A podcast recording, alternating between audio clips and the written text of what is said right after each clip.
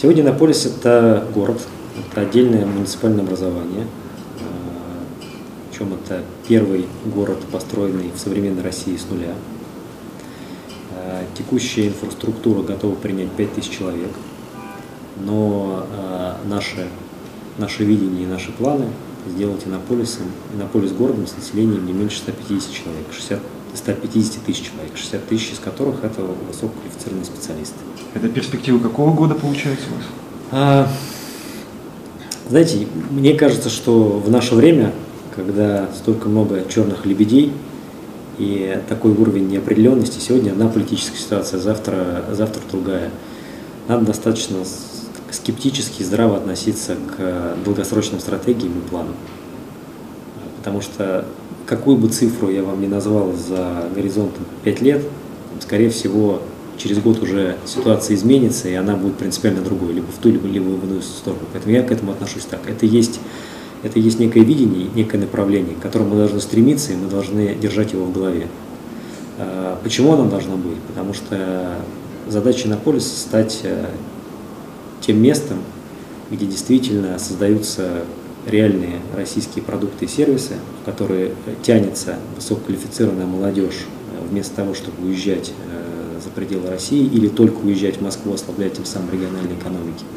если мы не добьемся этих цифр, то у города не возникает необходимого уровня самоорганизации, и, скорее всего, эта затея, эта затея не, не удастся. То есть он превратится, превратится либо просто в сателлит близлежащего большого города, либо как-то будет сдухать. Поэтому, с одной стороны, э, цель Иннополиса стать именно таким катализатором, одним из катализаторов и точек роста индустрии высоких технологий IT в России, э, которая в свою очередь, в том числе, выражены в количественных показателях по количеству, по количеству населения. Вот мы как бы смотрим вперед и думаем, мы развиваемся из этой перспективной численности. Когда она будет к 30 году, к 40 году, а может быть э, будет такой бум IT-индустрии э, в России, что мы сделаем намного быстрее. Ну, скорее всего, все к тому идет, будем надеяться. И тогда проистекающий вопрос. Какие драйверы и стопы в развитии Иннополиса сегодня есть в жизни Иннополиса? Ключевой драйвер, как, наверное, не покажется это странным, это текущая политическая ситуация. И четкое понимание того, что IT является не просто индустрией, которая сейчас пронизывает все смежные индустрии, все сферы экономики, а является прям таким э, краеугольным, можно сказать, страновым фактором. Потому что большинство IT-продуктов, от которых зависит деятельность огромных компаний, корпораций, а значит целых индустрий, она вся не российского э, производства. И если мы здесь даже говорим не про экономический эффект, если допустить какую-то эскалацию конфликта, которая будет выражена в том, что будут проводиться какие-то действия против э, использования российскими компаниями западного программного обеспечения, то это может э, поставить нашу экономику и страну в целом в очень сложную ситуацию. Mm-hmm. Поэтому понятно, что из экономических факторов очевидно, но из-за политических факторов э, термин импортозамещения в, в индустрии IT, он не просто э, лозунг, он действительно становится такой необходимой, необходимой мерой. И это, конечно, во многом драйвит развитие IT-индустрии в целом и развитие Иннополиса, Иннополиса в частности. Довольны ли вы сейчас состоянием текущим Иннополиса, его развитием, темпами стройки? Всегда хочется, всегда хочется больше. Я к этому отношусь так, что, а, опять же, хочется говорить про задачи. Задачи – это как раз импортное замещение, рост, э, появление действительно российских продуктов и сервисов, но с другой стороны это все невозможно без ну, каких-то таких вот материальных вещей, инфраструктуры, людей. Поэтому, с одной стороны, темпы строительства Иннополиса, они действительно поражают. С начала проекта прошло всего 4 года, а Иннополис для жителей был открыт э, год назад, вся стройка заняла 3 года. С момента открытия в Иннополисе сейчас живет уже население города составляет больше 2000 человек, полторы тысячи это постоянные жители, среди них 600 э, человек это студенты, остальные это сотрудники компаний резидентов, которые у нас появляются. С другой стороны, вот та текущая инфраструктура, которая есть сейчас, она позволяет э, в городе находиться 5000 человек. Это значит, что есть еще место для, для 3000. Конечно, хотелось это сделать вот так вот одномоментно, чтобы вся эта инфраструктура трещала по швам, и чтобы, опять же, в текущих непростых экономических условиях, когда большинство компаний и сворачивают свои региональные программы развития, когда большинство инвесторов, как серьезных, так и предпринимателей малого и среднего бизнеса, тоже не особенно стремятся инвестировать деньги, чтобы вся инфраструктура трещала по швам, и для всех инвесторов, частных, больших, маленьких, государственных, было очевидно, что Иннополис – это одна из немногих э, точек роста. Вот пока, э, пока здесь мы не дорабатываем. В этом, в этом плане хотелось бы э, больше динамики, но опять же, исходя из такой из позиции максималиста. А какую роль в текущем развитии Иннополиса играет университет и особая экономическая зона, по вашему мнению? А это все ключевые элементы, элементы Иннополиса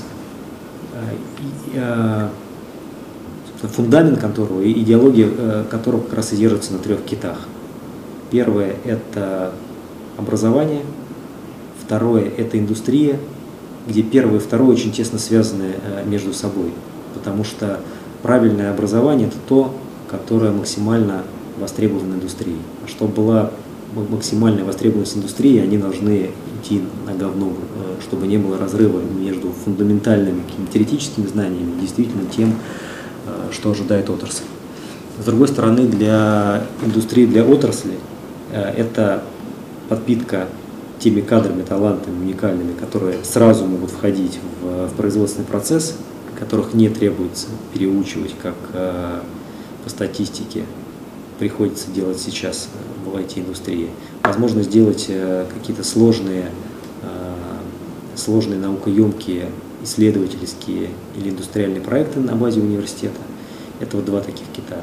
Ну и третий кит, который опоясывает все это, это уникальная среда в городе, которая, собственно, притягивает сюда лучших ребят со, со всей России, как я уже сказал, являясь такой действительно действенной альтернативой их желанию уехать, ну или желанию э, некоторых уехать, уехать за границу, либо, либо в Москву потому что с точки зрения с точки зрения среды и инфраструктуры, инфраструктуры на поле здесь созданы уникальные условия. Есть арендное жилье, а, прекрасная социальная инфраструктура, детские садики, а, общеобразовательная школа, лицей-интернат, очень э, крутой медицинский центр. И следует отметить, наверное, что все это очень-таки доступно. Это все это, это доступно как с точки зрения денег, это очень высокого качества, а самое главное, что все понятно. То есть вот нет этой определенности, потому что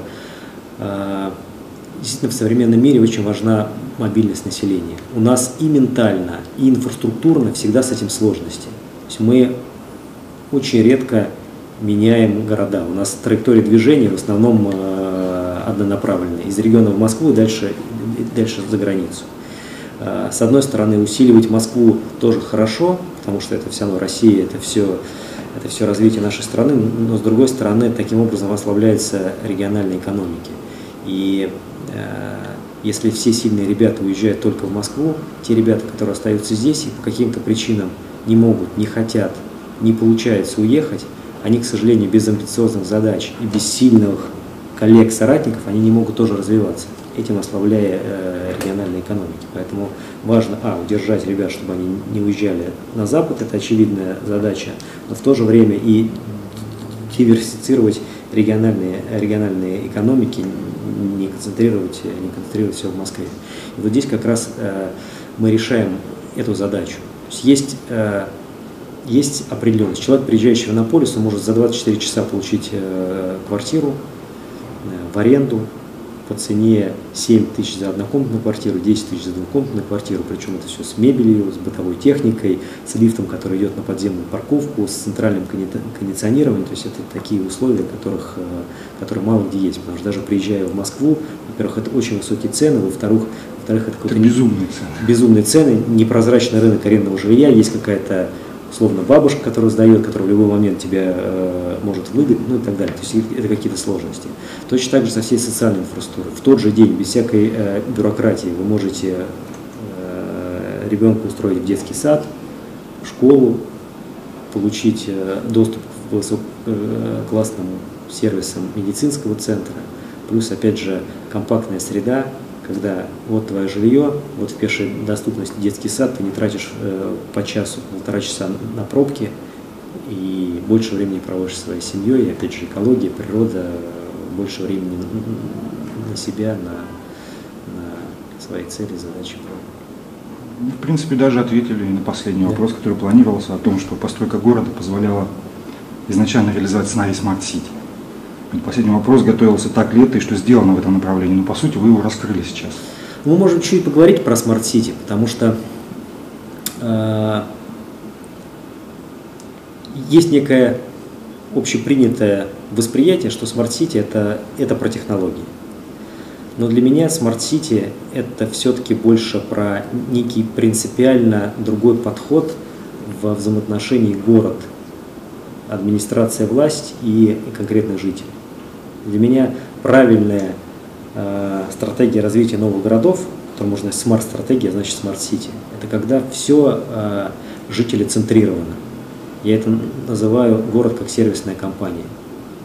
Потому что если мы возьмем любую сервисную компанию, будь то какой-нибудь банк или телеком-оператор, они ради завоевания и удержания клиентов на сверхконкурентном поле, когда есть другие операторы, когда есть, э, есть другие банки, когда есть другие розничные э, ритейлеры, розничные игроки в, э, в продуктовом бизнесе. Они применяют э, любые инструменты, которые направлены и сфокусированы и крутятся вокруг, э, вокруг клиента. Вот э, у Монополиса ситуацию можно примерно сравнить и с, с действиями любой сервисной компании, которой мы, мы тоже действуем на сверхконкурентном поле. У нас есть Москва, как я сказал, у нас есть э, Кремниевая долина, другие западные страны, тоже сверхконкурентный э, э, конкурентный рынок. И в отличие от других городов, уже э, существующих, где действия администрации, наверное, в первую очередь, опять же, в силу какого-то наследия, направлены на поддержание хозяйственной инфраструктуры. Иннополис решает принципиально другие задачи. Его задача привлечения и удержания лучших жителей. Это значит, что все должно крутиться вокруг жителя. Житель должен быть, э, быть центром. Это значит принципиально другое отношение э, власти и жителя. Во-первых, власть должна и администрация города должна все знать и понимать про своего жителя. Это опять же те же инструменты, которые используют сервисные компании, глубокая аналитика. Это значит, что принципиально другой открытый диалог между жителем и властью. И это значит, что это построение каких-то принципов, процессов и создание каких-то вещей и условий не сверху вниз, что как раз предполагает стандартная теория City, когда некое централизованное IT-технологическое решение навешивается и дальше распространяется на жителей, а наоборот подход снизу вверх, когда власть в рамках этого открытого диалога слышит реальные потребности реальных жителей и уже реагирует на, э, на эти потребности.